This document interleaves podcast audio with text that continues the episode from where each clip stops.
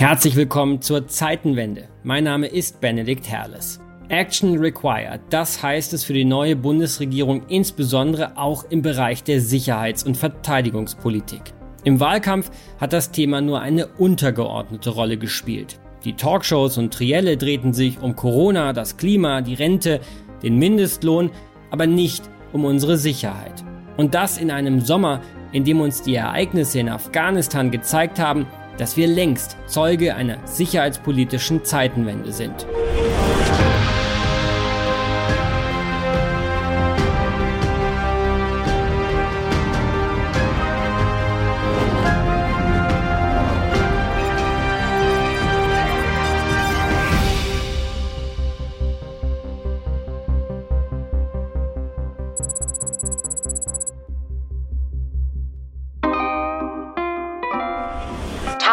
Fighters have flooded the capital. Smiling and victorious, they took this city of 6 million people in a matter of hours, barely firing a shot. This is a sight I honestly thought I would never see. Scores of Taliban fighters, and just behind us, the U.S. Embassy compound. Nach 20 Jahren NATO-Einsatz am Hindukusch übernahmen die Taliban wieder das Land. Sie trafen bekanntlich auf kaum Gegenwehr der afghanischen Streitkräfte. Ein militärisches Desaster für den Westen. Nur wenige Tage nach ihrem Sieg empfing Peking führende Vertreter der Taliban. Die Bilder der Mullahs neben chinesischen Parteikadern stehen symbolisch für diesen sicherheitspolitischen Bruch. Dabei hatte US-Präsident Joe Biden noch im Februar dieses Jahres im Rahmen der Münchner Sicherheitskonferenz mit großen Worten verkündet, die Vereinigten Staaten seien zurück auf der Weltbühne. I'm a man of my word. America is back. I speak today as President of the United States at the very start of my administration, and I'm sending a clear message to the world. America is back. Back. Back. Joe Bidens Reden, seine Semantik, das ist das eine, seine Taten das andere. Nicht wenige sehen in seiner Politik die Fortsetzung von America First, nur eben etwas weicher verpackt. We are in the midst of a fundamental debate about the future and direction of our world. We're at an inflection point. Between those who argue that given all the challenges we face, from the fourth industrial revolution to a global pandemic, that autocracy is the best way forward, they argue and those who understand that democracy is essential, essential to meeting these challenges. Historians are going to examine and write about this moment as an inflection point, as I said.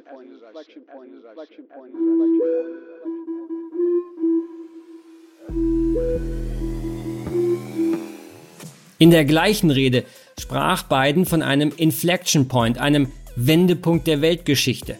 Er diagnostiziert einen Systemwettbewerb zwischen Demokratien und Autokratien, zwischen dem Westen auf der einen Seite und Russland bzw. vor allem China auf der anderen. Aber wie stark ist dieser Westen politisch und militärisch überhaupt noch? Wir haben in diesem Podcast oft darüber gesprochen. Der Fokus der amerikanischen Außenpolitik ist seit Jahren in den indopazifischen Raum gewandert. Das Reich der Mitte ist der große Rivale des 21. Jahrhunderts. Und umso wichtiger werden neue geopolitische Bündnisse wie der sogenannte Quadrilateral Security Dialogue, kurz The Quad, ein Zusammenschluss der USA, Australiens, Indiens und Japans. Europa muss fernab des indopazifischen Raums seinen Platz finden in dieser neuen sicherheitspolitischen Weltordnung. Der jüngst geplatzte Verkauf französischer U-Boote nach Australien zeigte vor kurzem erneut, wie sehr die USA ihren eigenen pazifischen Interessen folgen. Im Streit um ein geplatztes U-Boot-Geschäft hat Frankreichs Präsident Macron seine Botschafter aus Australien und den USA zurückgerufen. Australien hatte zuvor den Kauf von zwölf französischen U-Booten gestoppt. Das Land hat gegen mögliche militärische Bedrohungen aus China in dieser Woche mit den USA und Großbritannien ein neues Sicherheitsbündnis geschlossen und setzt nun auf US-Technologie beim U-Bootbau. Der französische Präsident Emmanuel Macron fordert seit langem eine größere sicherheitspolitische Souveränität Europas. Die Union muss autonomer werden, aber wie sehr sie in Wahrheit immer noch von den USA abhängig ist, zeigte der Evakuierungseinsatz in Kabul nach Machtübernahme der Taliban. Ohne die Amerikaner wäre er schlicht unmöglich gewesen. Europa, das sind 27 eigene Streitkräfte, die nur mäßig gut kooperieren. Gemeinsame Rüstungsprojekte enden nicht selten im Debakel. Zeitpläne werden gerissen, Kosten explodieren, von den Problemen unserer eigenen Bundeswehr ganz zu schweigen. Die Zahlen. Zeitweise war von 14 Airbus A400M Maschinen keine einzige einsatzfähig. Von 244 vorgesehenen Leopard 2 Panzern sind nur 95 einsatzbereit. Zudem war bereits Anfang der Woche durchgesickert, von 10.282 benötigten Zelten stehen für die NATO-Mission bislang nur 2.500 zur Verfügung. Zudem fehlen ausreichend Schutzwesten und Winterbekleidung für die Soldaten.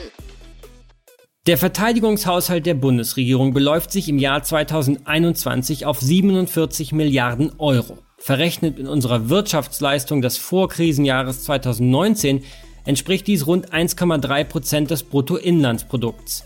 Immer noch weit entfernt von den mit den NATO-Staaten vereinbarten und von Donald Trump vehement geforderten 2 Prozent. Dabei wachsen die militärischen Herausforderungen sowohl geostrategisch als auch technologisch. Europa muss gegenüber Russland und China eigene sicherheitspolitische Perspektiven entwickeln. Viele der virulentesten Konfliktherde befinden sich direkt vor unserer Haustüre.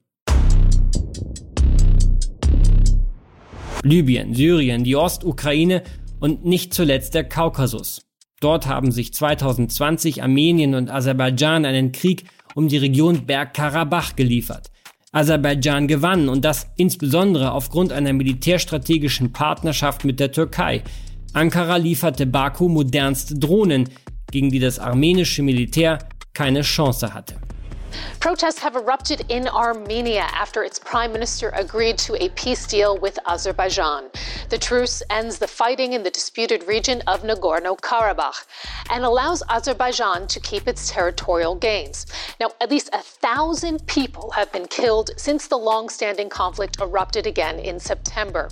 Russia mediated the ceasefire, which Moscow says will enable a permanent end to the bloodshed. To the bloodshed.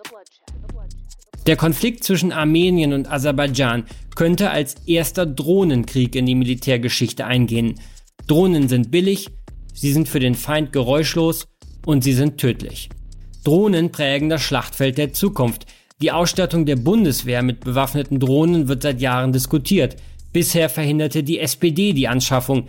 Bei Experten ruft das Kopfschütteln hervor. Dabei sind Drohnen noch nicht einmal wirkliches Hightech. Die Zukunft der Waffen ist autonom und digital. Künstliche Intelligenzen werden Waffensysteme steuern. Damit einher kommen natürlich ethische Fragen. Wie legitim kann die Entscheidung zu töten sein, wenn sie eine Maschine trifft? Aber können wir uns gegen militärische Innovationen entscheiden, wenn die Welt um uns herum aufrüstet? Können wir es unseren Soldaten gegenüber verantworten, sie nicht mit allem technisch Möglichen auszustatten, um sie zu schützen?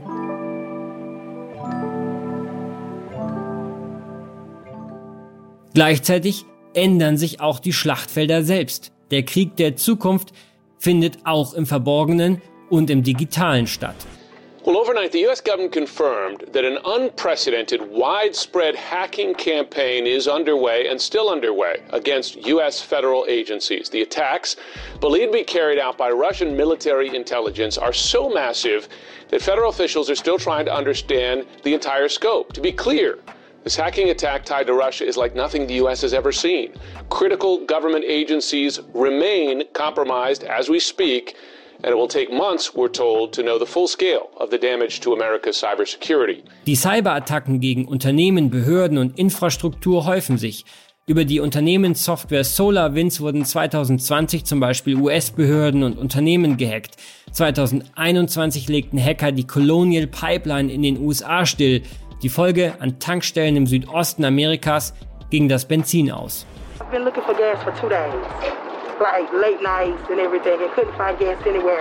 Hinter diesen Angriffen stecken nicht selten russische Hackergruppen, die mit Billigung oder im Auftrag des Kremls agieren.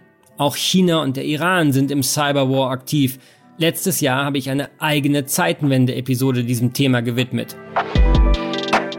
Sicherheitspolitik ist also komplex, vielschichtig und dynamisch. Und sie ist relevanter denn je.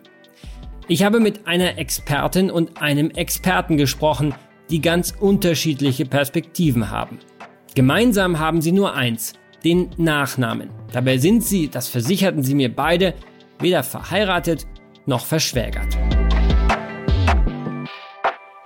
Benedikt Franke ist CEO der Münchner Sicherheitskonferenz. Jedes Jahr im Februar treffen sich im Hotel Bayerischer Hof Staatschefs, Verteidigungs- und Außenminister, Top-Diplomaten und Militärs. Benedikt Franke kennt sie alle. Die MSC ist die wichtigste sicherheitspolitische Konferenz der Welt. Und als sie dieses Jahr aus pandemischen Gründen nur virtuell abgehalten werden konnte und Joe Biden seine Ansprache aus dem Weißen Haus in Washington per Video übermittelte, da waren Aufsteller mit dem MSC-Logo medienwirksam selbst im Oval Office positioniert.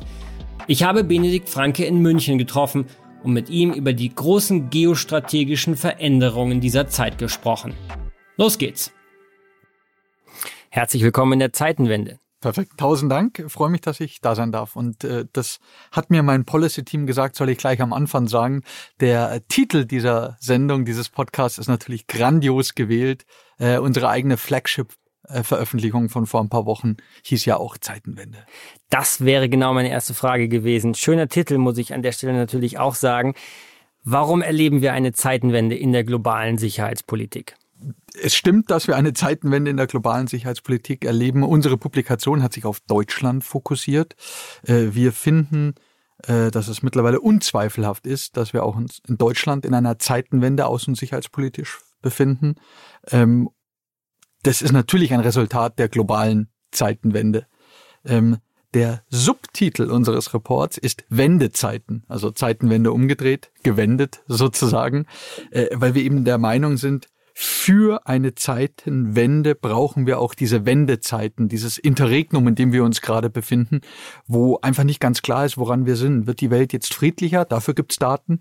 Wird die Welt eigentlich viel gewalttätiger und zersplitterter? Auch dafür gibt's Daten. Also man findet quasi für alles äh, irgendeinen Beweis, wenn man nur lange genug schaut. Und äh, das ist ja auch eines unserer großen Themen in diesem Jahr. Es wird für die Bevölkerung immer schwieriger, nachzuvollziehen, ob wir jetzt gerade in einer kontinuierlichen Krise sind ähm, oder ob sich hier und da auch Windows of Opportunity auftun, äh, die tatsächlich an der einen oder anderen Stelle viel Hoffnung geben. Und wir bei der Münchner Sicherheitskonferenz sind schon immer Zweckoptimisten gewesen. Und ich komme da später auch noch dazu. Wir glauben, trotz aller momentanen Krisen und trotz des großen Sammelsuriums an Herausforderungen und Themen ähm, wird es generell eher besser als schlechter. Was sind denn die Wenden, mit denen wir es momentan zu tun haben? Da gibt's natürlich eine ganze Menge, aber für die Außen- und Sicherheitspolitik darf ich einfach ein paar herausgreifen. Global gesehen das Thema Demografie, wir werden immer mehr. Ressourcen sind endlich, also zumindest die meisten. Der, der Klimawandel ist jetzt, glaube ich, auch von den größten Skeptikern äh, als real akzeptiert und wird unsere Politik über die nächsten 20, 30, 40 Jahre massiv bestimmen. Der wieder aufflammende Großmachtkonflikt Russland-USA, der, der neue Großmachtkonflikt äh, USA-China und diese Mittelrolle, bewusst nicht Mittlerrolle, sondern Mittelrolle der Europäischen Union, die sich noch nicht so ganz entschieden hat, wo sie eigentlich steht und wie sie mit welchem anderen Staatenkonglomerat umgeht das, das wird die nächsten Jahre bestimmen. Und da beschleunigt sich gerade viel. Das beschleunigt sich nicht nur durch den technologischen Fortschritt, den wir an allen Ecken sehen. Es äh, beschleunigt sich auch, leider Gottes, was wir Westlessness genannt haben. Die Tatsache, dass der Westen immer weniger westlich wird. Man darf an Ungarn oder Polen denken aber auch die Welt insgesamt weniger westlich wird. Die Situation in Afghanistan, die, die schleppende Antwort auf viele Krisen wie Libyen, Jemen, Syrien. Wo ist der Westen? Wo sind wir unserer Vorbildrolle, die wir uns selbst immer wieder auferlegen, eigentlich gerecht geworden in letzter Zeit? Und dieser Prozess, der beschleunigt sich gerade. Jetzt kam durch die Wahl von Joe Biden America is back, Amerika ist wieder da. Also so, so ein bisschen die Hoffnung auf, dass wir vielleicht doch bald wieder in einen, einen Staat der Westfulness zurückkehren, wo der Westen nicht beherrschend ist, aber zumindest geopolitisch den Ton angibt und zumindest die, äh, die multilateralen Organisationen, die wir seit 1945 geschaffen haben, dann auch wieder mit frischem Leben füllt und man, äh, verzeihe mir bitte all die Anglizismen, fit for purpose macht. Da ist unendlich viel Arbeit zu tun. Und gerade sind wir uns nicht so hundertprozentig sicher, ob das alles funktioniert, wenn man sich anschaut, wie gespalten die amerikanische Gesellschaft ist, wie viele der sehr sinnvollen Vorstöße von Joe Biden im Partisanenkrieg quasi zugrunde geredet, zerrieben werden, wie schwer es ihm fällt, wichtige außen- und sicherheitspolitische Positionen, Botschafterposten rund um die Welt zu füllen, weil Ted Cruz in äh, permanenter Blockadehaltung ist. Ja, also diese Hoffnung ist ein klein wenig geschwunden, aber noch nicht ganz erloschen. Jetzt hat Joe Biden diesen Sommer einen ersten massiven außenpolitischen Rückschlag erlebt. Ist das Scheitern des Westens in Afghanistan ein Ausdruck der Westlessness? Ich würde so gern antworten, nein. Aber ja, natürlich. Äh, es ist in jeder Hinsicht ein Beispiel dafür, wie es sich der Westen selbst schwer macht. Wo war denn die gemeinsame Stimme der Europäischen Union? Wo war denn die gemeinsame Stimme der NATO? Egal, ob es die im Maschinenraum gab, diese Abstimmung oder nicht. Und ich bin fest davon überzeugt, dass unser diplomatisches System eigentlich ganz gut funktioniert hat und wir uns untereinander äh, auf, auf Ebene des Auswärtigen Amtes und der anderen Außenministerien eigentlich ganz gut abstimmen können. Äh, und da auch viele clevere Leute sitzen, die weit weg sind von diesem Bild des Faxgeräte-Bürokraten, das jetzt immer wieder aufkam. Gleichwohl am Ende zählt die Perzeption der Massen und man kann es nicht schönreden.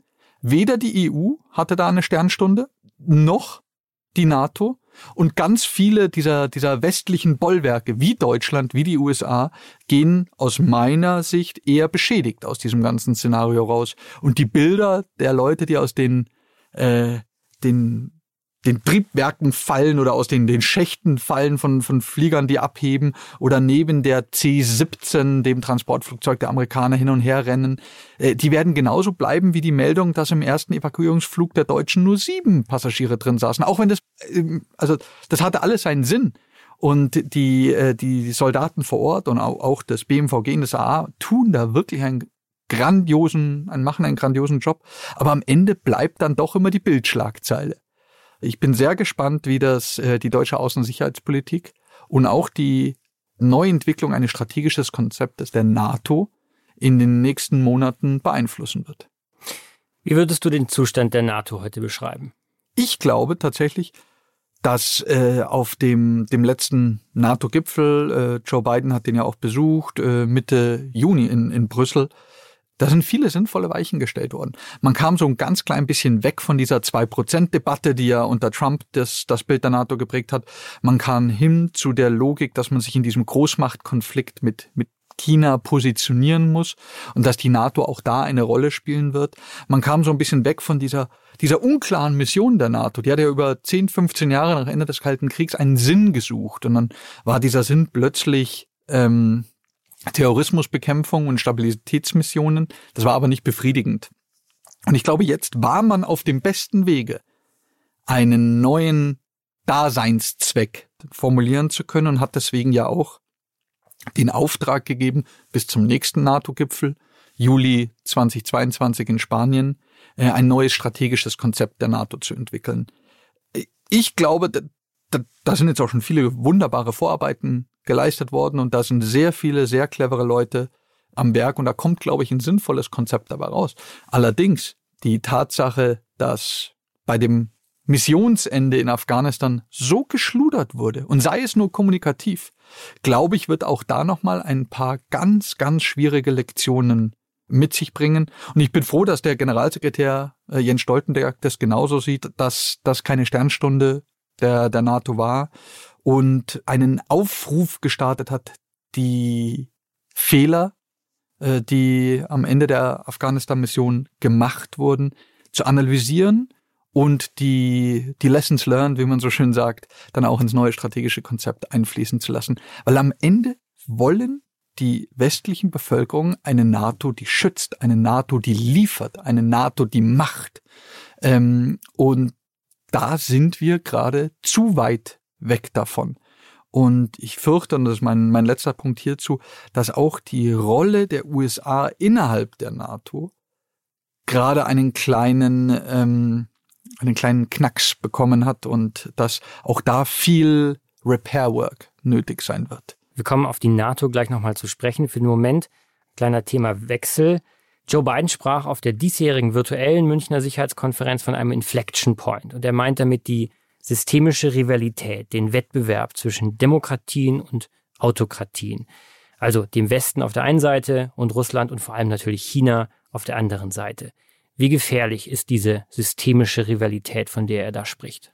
Also auf der einen Seite freue ich mich über die Klarheit, mit der er die Größe, die Signifikanz der äh, Herausforderungen äh, unterstrichen hat. Auf der anderen Seite, und das hat ja auch einer unserer Berichte im, im Sommer gezeigt, die, die Bevölkerung ist einfach hin und her gerissen zwischen diesem Bild äh, des Wettbewerbs mit China, der Rivalität und dem Bild, das ist unser größter Wirtschaftspartner, unsere eigene Prosperität hängt am chinesischen äh, Modell. Äh, wir haben den Chinesen wenig entgegenzusetzen und wollen es auch hier und da nicht. Unsere Automobilindustrie ist aufgeschmissen ohne die Chinesen. Äh, ganz viele dieser, dieser billigen Güter, von der unsere Gesellschaft massiv profitiert, kommen aus China. Also die Bevölkerung selbst hat noch nicht ganz verstanden, wie politische Systemrivalität und wirtschaftliche Zusammenarbeit ähm, in Zukunft funktionieren soll. Und ich glaube, es ist auch allen klar, dass solche globalen Herausforderungen wie eine Pandemie, wie der Klimawandel, nur mit China, nur mit Russland, nur mit all diesen systemischen Wettbewerbern äh, zu, zu lösen sein werden. Und das ist den meisten Leuten nicht unter einen Hut zu bekommen. Uns fehlt das Narrativ, wie oszillieren wir eigentlich zwischen diesen verschiedenen Aggregatzuständen, Kooperation und Wettbewerb. Wir bei der Münchner Sicherheitskonferenz haben ja von diesen Aggregatzuständen jetzt schon mehrfach geredet und haben viel Zuspruch bekommen für das Bild des Aggregatzustands. Jetzt ist es so, ein Aggregatzustand ändert sich dann, wenn sich der Druck ändert oder so etwas wie die Temperatur, also ein externer Faktor. Und wir könnten uns durchaus vorstellen, dass auch die, die Situation in Afghanistan hier und da nochmal Druck und oder Temperatur in diesem seltsamen äh, Verhältnis ändert. Ich bin nicht überzeugt, notwendigerweise zum Schlechteren. Also die, die behaupten, der Siegeszug der Taliban würde jetzt den Chinesen in die Hände spielen, ich finde das zu kurz gegriffen. Ja, das bedroht sie jetzt auch nicht, aber ähm, die haben damit genauso viele Probleme wie wir. Die haben viele sehr ähnliche Herausforderungen zu meistern. Und ich glaube, je mehr dieser Herausforderungen aufkommen, wo West und Ost, Nord und Süd gleichgelagerte Interessen haben, äh, desto sehr werden wir auch wieder hin pendeln zu einem multilateralen Mechanismus oder Mechanismen, die diese Probleme angehen. Und in der Sekunde, in der auch die Chinesen oder die Russen begreifen, dass der UN-Sicherheitsrat in äh, Afghanistan vielleicht eine gute Rolle spielt oder dass der UN-Klimamechanismus oder die Mechanismen, die es da gibt, sinnvoll sind, dann sind wir auch wieder einen Schritt weiter. Und ich glaube, deswegen wird eins der nächsten Konzepte, das wir uns als Münchner Sicherheitskonferenz anschauen werden, dieses Prinzip des konstruktiven Wettbewerbs sein. A race to the top, wo die Staaten ein Eigeninteresse daran entwickeln, die Besten in der Klimaadaption oder Mitigation zu sein, wo die Staaten ein Interesse daran haben, resilient zu werden, weil das nicht nur für die eigene Bevölkerung gut ist und das eigene Herrschaftsgebiet und die eigene Legitimität, sondern weil es einem auch einen strategischen Vorteil im globalen Wettbewerb, im globalen Konflikt gibt. Ähm, das wird uns die nächsten 20, 30, 40 Jahre begleiten, da bin ich fest davon überzeugt. Und äh, dementsprechend können wir uns als Europa jetzt wirklich nur auf die Fahnen schreiben, dass wir da ganz, ganz schnell ähm, solche Dinge wie Nachhaltigkeit, Resilienz, ähm, den, den grünen Deal, the Green Deal, nicht nur als Whitewashing und als nice to have begreifen, sondern als fundamentale, elementare äh, Herausforderung und als ein ganz, ganz, ganz wichtiger ähm, Teil eines Erfolgsrezepts in diesem globalen Wettbewerb. Welche Rolle spielt die NATO in dieser Parallelität aus Kooperation und Wettbewerb? Ja, also natürlich ist ein Verteidigungsbündnis immer auch ein Ausdruck eines angenommenen Wettbewerbs. Dementsprechend finde ich es jetzt sehr gut, wenn, wenn dieses China-Thema da auch schwarz auf weiß hinterlegt wird, weil dann weiß jeder, woran man ist. Ähm, dann muss man natürlich auch ein paar harte Entscheidungen treffen können. Was bedeutet das für Taiwan? Was bedeutet das für, äh, sagen wir mal, westliche Staaten wie Australien und Neuseeland, die im Indo-Pazifik ja auch eine Rolle spielen? Was bedeutet das für Japan? Ähm, also das äh, von einer North Atlantic Treaty Organization hin zu einer globalen Militärallianz des Westens, das ist ein großer Schritt. Und äh, der ist natürlich auch ein Signal und nicht immer unbedingt ein ähm, Signal der Kooperation. Und dementsprechend, glaube ich, wird es wichtig sein, den Chinesen klarzumachen, wo man zu Kooperation bereit ist und wo die Konfrontation anfängt. Und da kommen wir zum ganz spannenden Thema. Du hast zwar nicht danach gefragt, aber diese roten Linien. Wenn man Wettbewerb und Kooperation ausdefiniert, dann muss man ja auch die die Trennungslinie markieren. Also wann wird aus Wettbewerb Konflikt?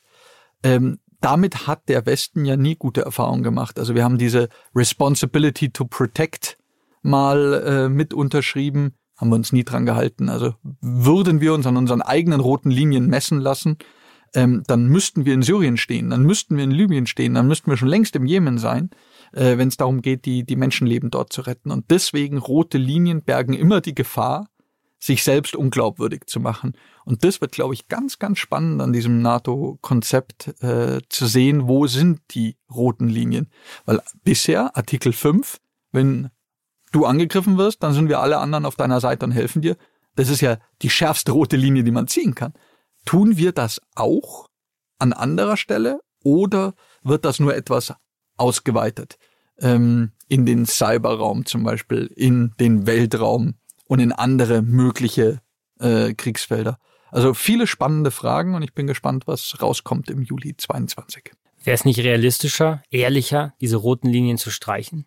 Ja, also insbesondere wenn man weiß, dass man nie im Leben reagieren können wird. Äh, die NATO ist immer noch zu einem ganz großen Teil äh, von den Ressourcen, den Fähigkeiten der Amerikaner abhängig. Wenn die amerikanische Bevölkerung, die amerikanische Administration eine solche rote Linie nicht mitträgt, ähm, hat man eh verloren. Dann wird, dann wird nichts passieren. Die Europäer sagen zwar immer, äh, sie wollen langfristig autonom oder zumindest etwas äh, eigenständiger werden. Ähm, also gerade eben mit dem Afghanistan-Debakel, da hat man jetzt nicht viel von europäischer ähm, Souveränität oder Autonomie gesehen. Es waren die Amerikaner, die den Flughafen bewacht haben. Es waren die Amerikaner, die die äh, den Luftraum geschützt haben. Es waren die Amerikaner, die den Vormarsch der Taliban auf Kabul wenigstens so gebremst haben, dass dann auch ein paar Sachen geregelt werden konnten. Ähm, die Europäer wären völlig am Ende gewesen. Von daher, ich glaube, es wird jetzt auch in den nächsten Monaten extrem spannend zu sehen, wie wir als Europa unsere Rolle ähm, gegenüber Afghanistan, aber auch gegenüber den USA in anderen Konflikten. Ähm, ein paar habe ich schon genannt äh, legen werden. Was ist denn mit Somalia? Wo ist denn da eigentlich die rote Linie? Wann machen wir als Europäer da, da wieder mit? Ähm, oder gar nicht? Wie, wie positionieren wir uns äh, in der Frage Georgien? Was machen wir, wenn die Russen jetzt so, ähm, sagen wir mal, ermuntert sind durch das äh, zumindest kommunikative Versagen des Westens, dass man sagt, na gut, dann nehmen wir uns halt Georgien oder zumindest Teile davon ähm, wenn der Westen schon in Afghanistan nicht zurückschlägt oder nicht mitmischt oder sich nicht misst, dann, dann wird da auch nichts passieren. Also spannende Monate liegen vor uns. Nach dem Ende der Ära Angela Merkel ist der vermutlich stärkste Leader in Europa ja Emmanuel Macron. Der fordert größere sicherheitspolitische Eigenständigkeit. Das ist eine Forderung, die eigentlich relativ weit entfernt ist von dieser Zuschauerrolle, die Europa eigentlich in den meisten Konflikten hat. Ist das der richtige Weg? Da gibt es ja eine unendlich große Debatte darüber, ob Europa, die Europäischen Union, die NATO beschädigt, indem sie immer wieder auf eigenständige Fähigkeiten äh, und, und Ressourcen pocht. Manchmal finde ich, hört sich das wie Bullshit-Bingo an, weil ich glaube, man kann natürlich europäische Fähigkeiten stärken, ohne die NATO zu beschädigen. Man muss dafür sorgen, dass es zusammenpasst. Wir sind nur unendlich weit entfernt von eigenständigen Fähigkeiten. Und das ist ja wirklich eine Schande, dass 450 Millionen Europäer, sogar mehr, ähm, immer noch von 320 Millionen Amerikanern abhängen, wenn es um Verteidigung geht. Wir sind an manchen Stellen unendlich schwach und fragmentiert. Äh, jedes Land hat seine eigene Generalstabsschule, jedes Land hat seine eigene Luftverteidigung, auch wenn es hier und da besser wird und die Europäische Union über die letzten Jahre Riesenschritte gemacht hat. Also eigentlich müssten wir mal fünf, sechs Jahre nicht über Autonomie reden und dafür und währenddessen Dinge einfach mal aufräumen. Und da sind auch die Deutschen nicht immer überall äh, mit Ruhm zu bekleckern. Äh, wir müssen auch ein paar schmerzhafte Schritte machen. Und ich finde am Ende des Tages die europäische Vision, die Macron formuliert, äh, ein, ein Europa, das schützt und das sich auch selbst schützen kann, sehr attraktiv und ich glaube äh, mittel- bis langfristig auch unumgehbar. Das bedeutet aber mehr Ausgaben, das bedeutet Einschnitte, der Kuchen wird ja nicht größer und es bedeutet auch ein anderes Verständnis von Außen- und Sicherheitspolitik und dem Durchsetzen eigener Interessen weltweit. Was sollte Europa machen, ganz konkret? Was wären die ersten Schritte? Ich glaube, ganz viele Dinge sind auf dem richtigen Weg.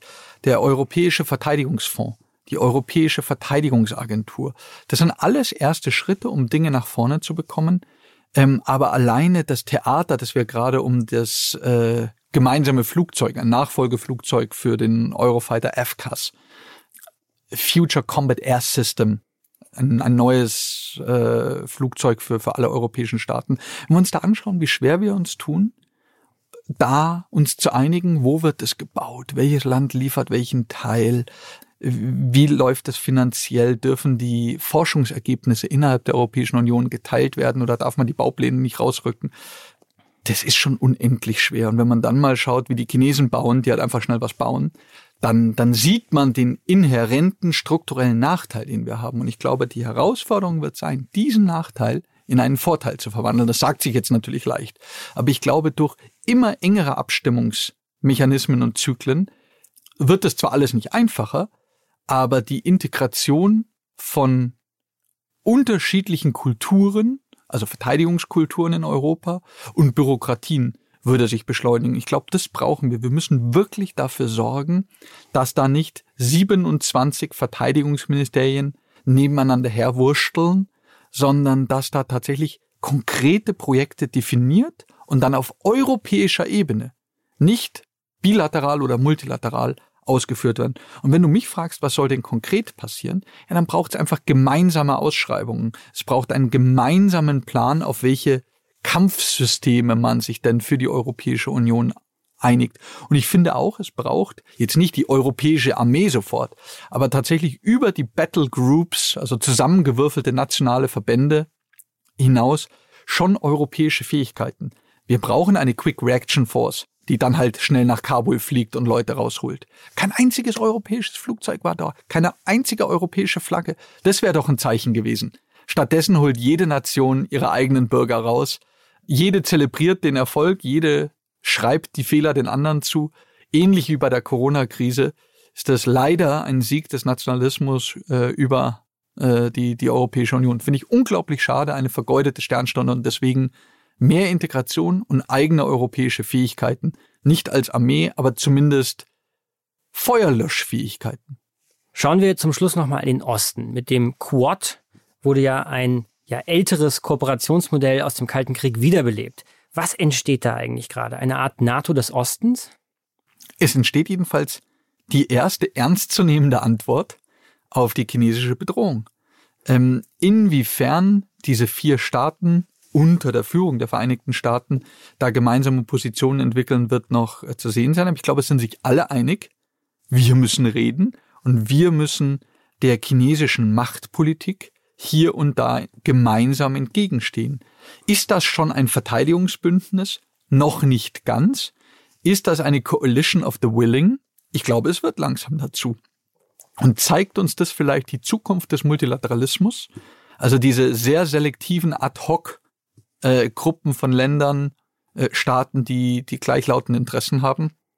Ich hoffe es, weil in der Sekunde, in der das so kleine Gruppen sind, ist natürlich der Abstimmungsmechanismus leichter. und Probleme werden wahrscheinlich viel zielorientierter angegangen, als wenn sie unter 200 plus Staaten äh, zu Tode geredet werden. Also eine extrem spannende Entwicklung und jetzt nicht unbedingt ein Modell für Deutschland oder Europa überall, aber es wäre natürlich eine schöne Geste gewesen. Die, das Quad wäre ein Quintett und die Europäische Union wäre auch noch am Tisch gesessen. Aber mein Gott, äh, das bleibt wohl auf absehbare Zeit ein Traum.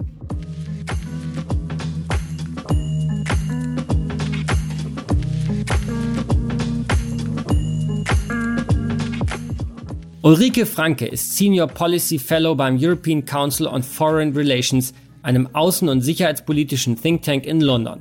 Sie ist Expertin für Militärtechnologie. Ihre Doktorarbeit an der Universität Oxford hat sie über Drohnen geschrieben. Sie ist als Kommentator regelmäßig bei der BBC und anderen internationalen Sendern zu sehen.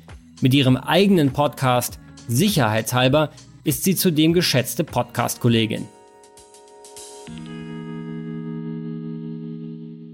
Telefonisch bin ich jetzt verbunden mit Ulrike Franke in London. Hallo Ulrike. Einen wunderschönen guten Tag. Wo stehen Europa und Deutschland in Sachen militärischer Innovation heute? Ja, ich würde sagen, da geht noch was. ähm, nein, also natürlich äh, ist das Thema militärische Innovation oder neue militärische Technologien eigentlich weltweit, gerade auch bei den entwickelten ähm, Streitkräften dieser Welt, ein, ein großes Thema und auch nicht erst seit gestern. Ne? Also technologische Innovation ist ja so ein dauerhafter Prozess. Äh, wir durchleben aber gerade eine Zeit, das fällt sich ja eben auch vielen Hörern auf, in der sich im technologischen Bereich sehr viel tut. Das heißt, Drohnen, also unbemannte und ferngesteuerte Flugzeuge sind ganz stark auf den, den Schlachtfeldern dieser Welt erschienen. Viele Militärs beschäftigen sich inzwischen mit künstlicher Intelligenz und was das für militärische Einsätze und Organisationen bedeutet. Und das macht natürlich auch Deutschland, das macht natürlich auch Europa.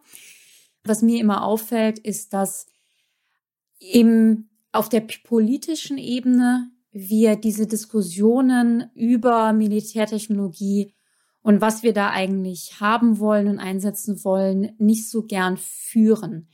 Äh, ich glaube, das liegt sehr daran, insbesondere jetzt in Deutschland, aber das stimmt auch für andere europäische Länder, dass wir eben keine besondere Tradition haben, über Militärisches zu reden, beziehungsweise noch stärker formuliert, gerade in Deutschland ist ja eine ziemliche Abwehrreaktion gegenüber allen militärischen Themen gibt. Und äh, ja, Militärtechnologie eben jetzt nicht gerade ein Thema ist, mit dem man, mit dem man Wahlen gewinnt oder irgendwie Wähler überzeugt.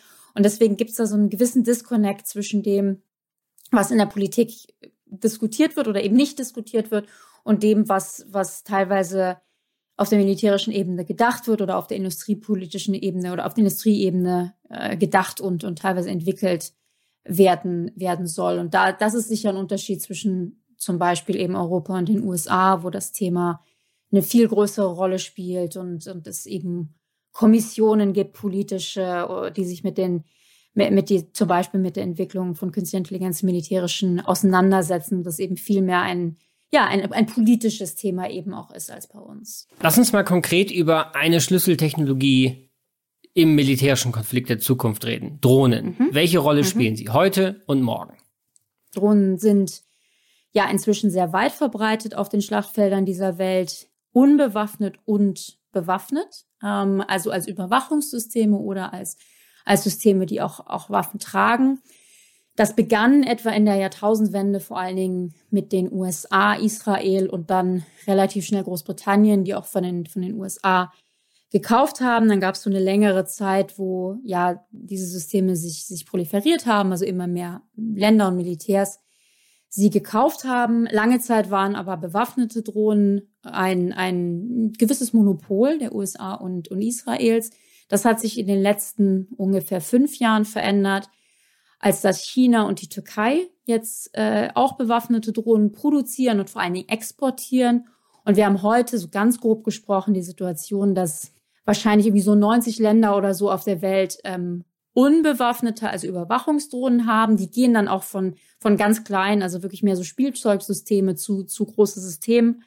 Und ähm, mindestens ein Dutzend, wenn nicht knapp 20 Länder bewaffnete Systeme haben. Das sind dann auch nicht nur irgendwie, weiß ich nicht, die USA, Israel, Frankreich etc., sondern auch in Nigeria, Pakistan, also jetzt Länder, Aserbaidschan, die jetzt nicht so ganz oben auf der Liste von, von hochentwickelten Militärs ähm, stehen. Vielleicht wissen einige Hörer, dass die, dass der Konflikt in Nagorno-Karabach zwischen Armenien und Aserbaidschan zuletzt in den Medien viel als so der erste Drohnenkrieg bezeichnet wurde. So ganz so richtig ist das natürlich nicht, aber ähm, das war auf jeden Fall eine, ein militärischer Konflikt, in dem Drohnen eine große Rolle gespielt haben. Wobei, und das wäre quasi so der nächste Entwicklungsschritt, den ich, den ich auch betonen würde, in Nagorno-Karabach ich eigentlich vor allen Dingen interessant fand, dass zunehmend autonome Systeme, ähm, wir sprechen hier von Loitering Munitions, also quasi herumlungernde Waffen, äh, oder herumlungernde Munition, so Einmaldrohnen, wenn man so will, eine sehr große Rolle gespielt haben. Und ähm, ich erwähne das deswegen, weil wir jetzt quasi, nachdem wir ja 10, 20 Jahren die Situation hatten, dass Drohnen ferngesteuert waren und auch weiterhin noch sind, ähm, wir jetzt eine Entwicklung haben zu mehr Autonomie, zu, zu Systemen, die vielleicht nicht mehr ganz, ganz so sehr die ganze Zeit ferngesteuert sind, die auch dank künstlicher Intelligenz eben mehr Entscheidungen quasi selber, selber treffen können. Und ich würde sagen, da geht die Entwicklung derzeit hin und das ist schon nochmal ein, ein sehr relevanter äh, Entwicklungsschritt. Was zeigt uns denn der Krieg zwischen Armenien und Aserbaidschan in Sachen Drohnenkrieg? Was ist da konkret passiert? Die, dieser militärische Konflikt hat uns mehrere Dinge gezeigt. Es gab lange Zeit so die Vorstellung, dass Drohnen eigentlich vor allen Dingen ein militärisches Mittel sind in sogenannten asymmetrischen Kriegen, also eben Afghanistan oder eben auch die Drohnenangriffe der USA in Pakistan und, und Somalia, also in Orten, in Ländern, in denen ähm, hochgerüstete Militärs gegen ja eher nichtstaatliche Akteure oder eben sehr ähm, äh, wenig fähige Militärs gekämpft haben. Und im, im Nagorno-Karabach-Konflikt waren es eben zwei, äh, zwei staatliche Militärs, jetzt nicht die größten, wie gesagt, Aserbaidschan und, und Armenien, das ist jetzt nicht die USA und China, aber das sind eben doch, doch richtige äh, Streitkräfte, die sich gegenüberstanden und in diesem Krieg hat, hatten Drohnen dann einen, einen wichtigen Einfluss und das war an sich schon mal eben interessant.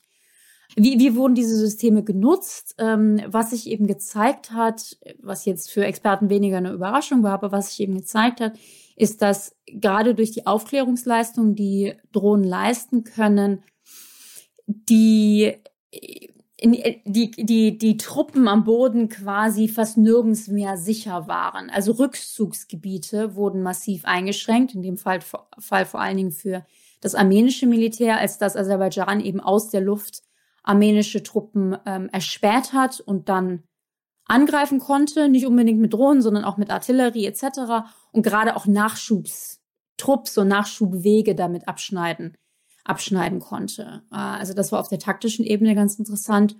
Und dann als dritte, Be ähm, dritte Entwicklung, die ich eben schon, schon kurz angesprochen habe, es waren äh, gerade auf Seite Aserbaidschans eben nicht nur diese ferngesteuerten Drohnen im Einsatz. Also wir hatten türkische Systeme zum Beispiel, bewaffnete türkische Drohnen. Ich glaube auch israelische, ähm, so ein bisschen ein Mix an, an Überwachung, an bewaffnete, ferngesteuerte etc.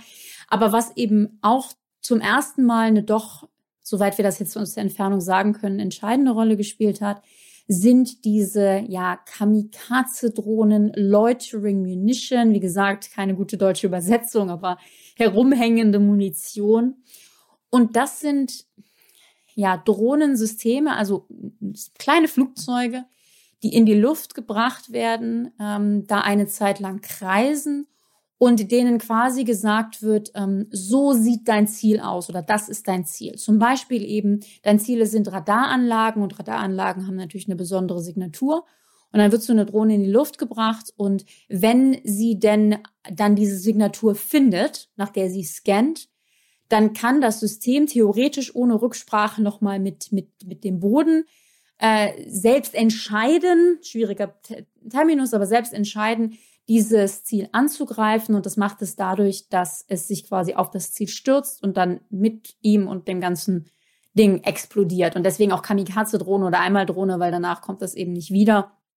Ähm, und das, das Relevante hier ist eben, dass, dass diese Systeme ja auf dieser Autonomieskala schon relativ weit äh, fortgeschritten sind, als dass, wie gesagt, diese Entscheidungen, ein Ziel dann anzugreifen, durchaus auch getroffen werden kann, ohne dass man nochmal am Boden nachfragt. Und das, das hatten wir so tatsächlich noch nicht gesehen in einem militärischen Konflikt. Das war tatsächlich ziemlich neu. Und man muss auch sagen, auf, als Reaktion auf Nagorno-Karabach, ähm, auf diesen Konflikt sind eigentlich zwei Dinge passiert. Nummer eins, was sehr viel Sinn macht, äh, Länder, darunter auch Deutschland, haben sich viel stärker für Drohnenabwehr äh, interessiert. Also was ganz klar ist, ist, dass jedes Land der Welt, das in irgendwelchen militärischen ähm, Konflikten ist oder auch nur, weiß ich nicht, Trainingsoperationen macht, Drohnenabwehrfähigkeiten braucht. Das ist ein großer Wachstumsmarkt. Und da schauen jetzt eben viele Länder der Welt ähm, äh, sich das an und versuchen da was Vernünftiges zu, zu äh, beschaffen. Das ist der erste Punkt. Und der zweite Punkt, und das ist ja ein bisschen, ein bisschen schwieriger, ist in der Tat die Tatsache, dass Nagorno-Karabach auch so ein bisschen so eine Werbeveranstaltung für diese Kamikaze-Drohnen war und dass auch mehr Länder jetzt auf der Welt gesagt haben, ha, sowas hätten wir auch gerne und, und sich das jetzt auch besorgen. Ähm, hergestellt werden die derzeit vor allen Dingen von israelischen und türkischen Herstellern, aber das wird, glaube ich, nicht lange dauern, bis auch andere das, das machen. Und wenn diese Systeme sich proliferieren, dann sind wir halt schon einen Schritt weiter gegangen Richtung mehr ja, Autonomie in der Kriegsführung. Und das ist schon nicht, nicht so ganz problemfrei. Sind wir in Sachen Drohnenabwehr in Deutschland gut aufgestellt? Sind unsere Luftverteidigungsbataillone darauf eingestellt? Nein, sind wir nicht. Ähm, das soll aber jetzt gar keine primäre Deutschlandkritik sein, denn ich würde tatsächlich sagen, gut eingestellt ist darauf tatsächlich niemand. Die SPD-Parteiführung und damit auch die Bundesregierung hat die Entscheidung über die Anschaffung bewaffneter Drohnen ja auf die nächste Legislaturperiode vertagt. Kann man das verantworten? Also die, man muss zugeben, diese Diskussion um bewaffnete Drohnen in Deutschland ist ein ziemliches Trauerspiel. Und ich, ich meine das jetzt erstmal ganz wertfrei, ähm, egal ob man quasi dafür oder dagegen ist, dass die Bundeswehr bewaffnete Drohnen anschafft. Es ist halt eigentlich nicht ver vertretbar, dass wir in Deutschland diese Frage seit jetzt fast zehn Jahren diskutieren und keine Entscheidung treffen können. Das kann eigentlich nicht sein, dass wir uns damit irgendwie zehn Jahre rumschlagen und in der Zeit, wo wir irgendwie drüber nachgedacht haben, bewaffnete Drohnen anzuschaffen, haben, ich weiß nicht, ein Dutzend Länder oder so Drohnen beschafft, wenn nicht sogar selbst gebaut. Das ist schon wirklich, ähm, das, das ist ein ziemliches Armutszeugnis für die deutsche sicherheitspolitische Diskussion, würde ich schon sagen. Und insofern, ja, ich tue mich mit der SPD-Argumentation von allen Parteien wirklich am schwersten. Also ähm, wir, wir sind ja in Deutschland, das ist relativ klar, die, die CDU, CSU sagt, sie möchten gerne bewaffnete Drohnen anschaffen für die, für die Bundeswehr. Ähm, die, die FDP auch eher, die haben sich jetzt im Wahlprogramm nicht so ganz klar positioniert, aber ich, ich denke schon. Die Linke sagt natürlich nein, auf keinen Fall. Die Grünen sind jetzt, die tun sich mit dem Thema auch noch schwer und sind so ein bisschen eher in die Richtung auch nochmal drüber reden, aber haben sich zumindest als etwas geöffnet. Aber die SPD erzählt jetzt wirklich seit, seit Jahren, es müsste noch mehr diskutiert werden. Und als jemand, der diese Diskussion seit Jahr Anfang verfolgt, kann ich ganz klar sagen, wir sind in einer Situation, in der jeder Punkt zum Thema bewaffnete Drohnen in Deutschland gesagt wurde, und zwar inzwischen von jedem. Also es, es gibt einfach nichts mehr, mehr übrig. Und wenn man auf Lage, auf der Basis dessen nicht in der Lage ist, eine, Entscheidung zu treffen, weiß ich nicht, wie man es je sein wird. Und das ist, ja, da, da tue ich mich schon sehr schwer mit, das noch, das noch irgendwie nachzuvollziehen. So viel zum Thema Drohnen. Der Krieg der Zukunft wird auch in der digitalen Sphäre geführt. Wie wird der Cyberwar aussehen? Oder findet er in Wahrheit schon statt, wenn wir an die jüngsten Cyberattacken in den USA denken, also Stichwort Colonial Pipeline, SolarWinds, könnte man ja zum Schluss kommen, dass wir schon längst Zeuge eines Cyberkriegs sind. Was kommt da noch? Ja, also diese Frage, ob der Cyberkrieg denn stattfindet oder nicht, die ist in der Tat ähm, eine sehr heiß diskutierte und ähm, am überzeugendsten finde ich jetzt persönlich eigentlich so ein Begriff von, von Lucas Kello, ähm, einem Professor in Oxford, der quasi schon sagt, dass, dass wir seit vielen Jahren eigentlich in einer Situation des, des Non-Peace leben. Also soll heißen, es ist zwar kein, kein Krieg, also natürlich gibt es Kriege auf der Welt, aber jetzt in unseren Gesellschaften, wir sind jetzt nicht im Krieg, aber gleichzeitig haben wir schon seit vielen Jahren eigentlich auf ja, so niedrigen oder auch nicht so niedrigen Level äh, Cyberangriffe, die ja eigentlich durchaus sicherheitspolitisch auch, auch relevant sind. Und du hast ja ein paar erwähnt, ähm, auch, auch im, im Bereich Spionage. Ähm, Russland ist da ja extrem äh, aktiv, aber auch China gegen die USA. Da wird ja mit, mit Cyberangriffen auch, auch Daten geklaut und dann an, ausgewertet und für Informationskriegsführung ähm, verwendet. Also das ist sicher so richtig als Friedens, Frieden will man das nicht ganz bezeichnen, aber es ist natürlich nicht irgendwie dasselbe Level wie eine militärische Auseinandersetzung, als dass es da weitestgehend keine Toten gibt. Also man kann so ein bisschen darüber diskutieren, ob Angriffe auf ein Krankenhaus oder es gab ja diesen extremen Angriff auch zum Beispiel auf die Ukraine, wo der Strom ausgefallen ist und solche Dinge. Da, da kann man teilweise Todesfälle auch mit in Verbindung bringen, aber es ist eben nicht das Äquivalent von irgendwie einer Bombe auf eine, auf eine Großstadt. Aber in der Tat, also wir haben eine, eine Reihe von Cyberangriffen schon seit, seit vielen Jahren, die eben bedeuten, dass wir so ganz im Frieden dann vielleicht, vielleicht auch nicht mehr sind. Wie wird sich das weiterentwickeln? Naja, es ist jetzt natürlich sehr schwierig vorauszusagen. Ich, ich denke, was sehr eindeutig ist, ist, dass die nächste, der nächste Krieg, also auch die nächste militärische Konfrontation, der wird ähm, Cyberattacken vorausgehen beziehungsweise die ganze Zeit begleiten. Ähm, das, das wird da, da wird es eben Sabotageakte geben, ähm, von zum Beispiel jetzt der Stromversorgung oder ähnlichen, oder auch Angriffe auf die Logistik von Militärs. Da denkt man immer nicht so dran, ne? Aber ein, ein Panzer fährt halt auch nicht, wenn er keinen Sprit hat und Sprit hängt an der Logistik. Und wenn die Logistik ausfällt, weil irgendwie da das Internet nicht mehr funktioniert, dann, dann ist das natürlich ja de facto genauso schlimm, wie als ob der Panzer zerstört wurde. Ähm, sowas wird sicher, wird sicherlich eine große Rolle spielen. Informationskriegführung habe ich erwähnt. Das ist natürlich separat von Cyber, aber sehr stark damit verbunden, weil es da erstmal darum geht, die Informationen zu kriegen, die man dann auch durch Cyberangriffe bekommt. Ich glaube jetzt weniger daran, dass wir irgendwie so reine Cyberkriege sehen werden. Also ich, ich, ich denke immer noch, dass es, dass es da viel Eskalationspotenzial gibt. Ähm, klar, Russland kann irgendwie die Ukraine immer mal wieder so mit Nadelstichen im Cyberbereich angreifen, aber im Zweifel, wenn es zu einer echten, zu einer echten Auseinandersetzung ähm, ja zwischen wem jetzt auch immer kommt, ähm, dann dann wird Cyber damit dabei sein, aber ich glaube, dabei wird es nicht bleiben. Und das ist eigentlich generell so ein bisschen mein, meine Warnung, wenn wir über neue Technologien reden und diese ganze Idee der ja, der blutlosen Kriege, wir machen das im Cyberbereich oder wir lassen die Roboter kämpfen oder also diese Ideen, die es teilweise gibt.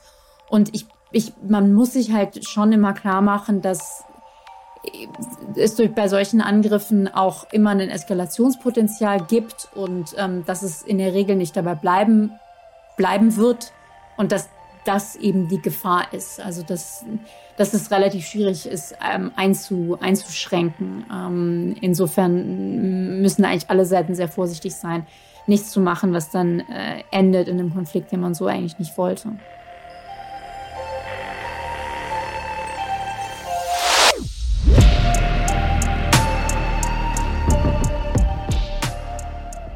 Am Mittwoch, den 30. Juni dieses Jahres, kehrten die letzten 264 deutschen Soldatinnen und Soldaten von ihrem Einsatz in Afghanistan zurück. Zumindest dachte man das zu diesem Zeitpunkt, denn wenige Wochen später sollten erneut Bundeswehrkräfte nach Kabul fliegen, um nach Machtübernahme der Taliban deutsche Staatsbürger und Ortskräfte zu evakuieren. Aber an jenem letzten Junitag warteten am Fliegerhorst Wunstorf in Niedersachsen keine Politiker, und keine Vertreter dieses Staates auf die Rückkehrer.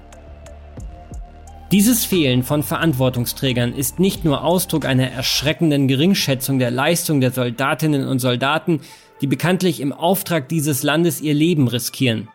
Es ist auch symptomatisch für eine Republik, die am liebsten mit Verteidigungspolitik nicht viel zu tun haben will.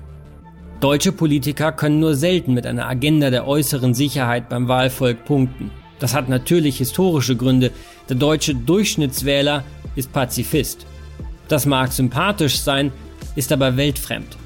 Nur deshalb konnte das Thema Verteidigung im Wahlkampf keine Rolle spielen und das im Lichte eines militärischen Desasters am Hindukusch.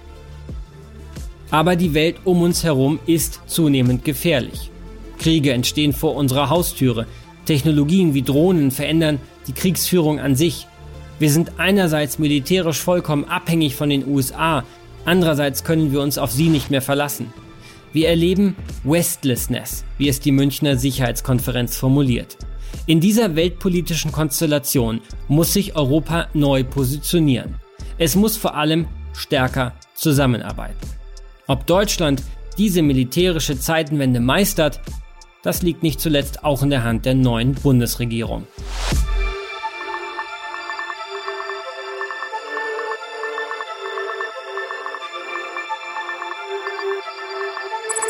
Letzte Frage stelle ich allen meinen Gästen. Ihre Vision für das Jahr 2051. Wie sieht die sicherheitspolitische Weltlage des Jahres 2051 aus? Ich glaube, meine Hoffnung und meine Erwartung ähm, ist ganz klar, dass wir überrascht sein werden, wie viele der aktuell unlösbar scheinenden Herausforderungen wir gemeinsam gelöst bekommen, wenn jetzt dann doch mal langsam der gordische Knoten zerschlagen werden kann und der Multilateralismus, der wirklich die letzten drei, vier Jahre extrem gelitten hat, wiederbelebt wird. Das UN-System ist weiterhin extrem gut aufgestellt. Ähm, ich ich verspüre extrem viel Hoffnung, was den afrikanischen Kontinent angeht. Ich glaube auch jetzt nicht unbedingt, dass, dass Fukuyama mit seinem The End of History recht hatte, aber ich glaube, dass das zugrunde liegende Modell von, von Nietzsche ähm, schon durchaus stimmig ist. Leute werden die Freiheiten, die der Westen hat, haben wollen, überall auf der Welt. Sie werden den Wohlstand haben wollen, den der Westen hat. Und sie werden am Ende auch die Werte haben wollen, die der Westen hat. Und dementsprechend kann ich mir schon vorstellen, dass ja mit ein paar Hürden auf der Straße ähm, der Weg aber trotzdem in die Richtung einer, einer liberalen Weltordnung führt, ähm, wo Staaten, Gesellschaften und Individuen verstehen, äh, dass es ums große Ganze geht und Probleme gemeinsam gelöst werden. Das hört sich jetzt so ein bisschen ähm, sagen wir mal, träumerisch an. Aber ich glaube tatsächlich, dass da auch viel Eigeninteresse daran steht. Ich glaube, dass wenn man zum Beispiel die, die Wildfeuer des letzten Jahres oder die Dürren oder die Fluten sieht, es ist doch einfach so, dass die Leute langsam kapieren, dass man was machen muss. Und wenn wir es schaffen, dieses Momentum, diese Erkenntnis in Aktion zu verwandeln, dann, dann werden wir vielen diesen Herausforderungen trotzen. So ist es über die letzten tausend Jahre gegangen und so wird es auch weitergehen. Also wenn wir uns dann wiederhören, beide in Rente 2051, äh, ich hoffe, es ist alles in Butter. Wie sieht der Krieg des Jahres 2051 aus? Ich habe keine Ahnung.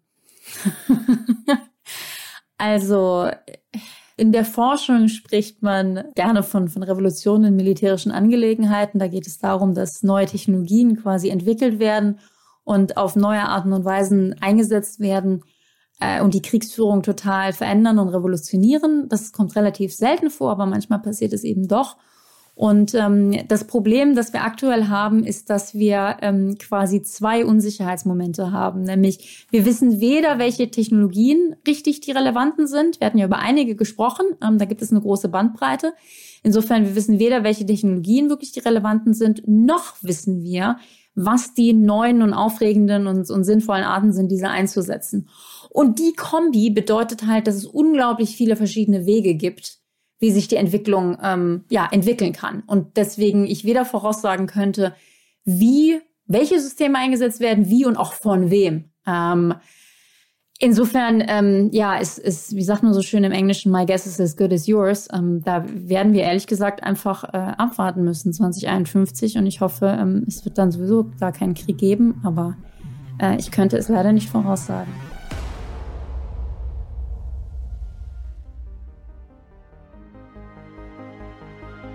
Vielen Dank, Ulrike Franke. Gerne. Vielen Dank, Benedikt Franke. Tausend Dank. Mein Name ist Benedikt Herles. Vielen Dank fürs Zuhören und bis zum nächsten Mal bei der Zeitenwende.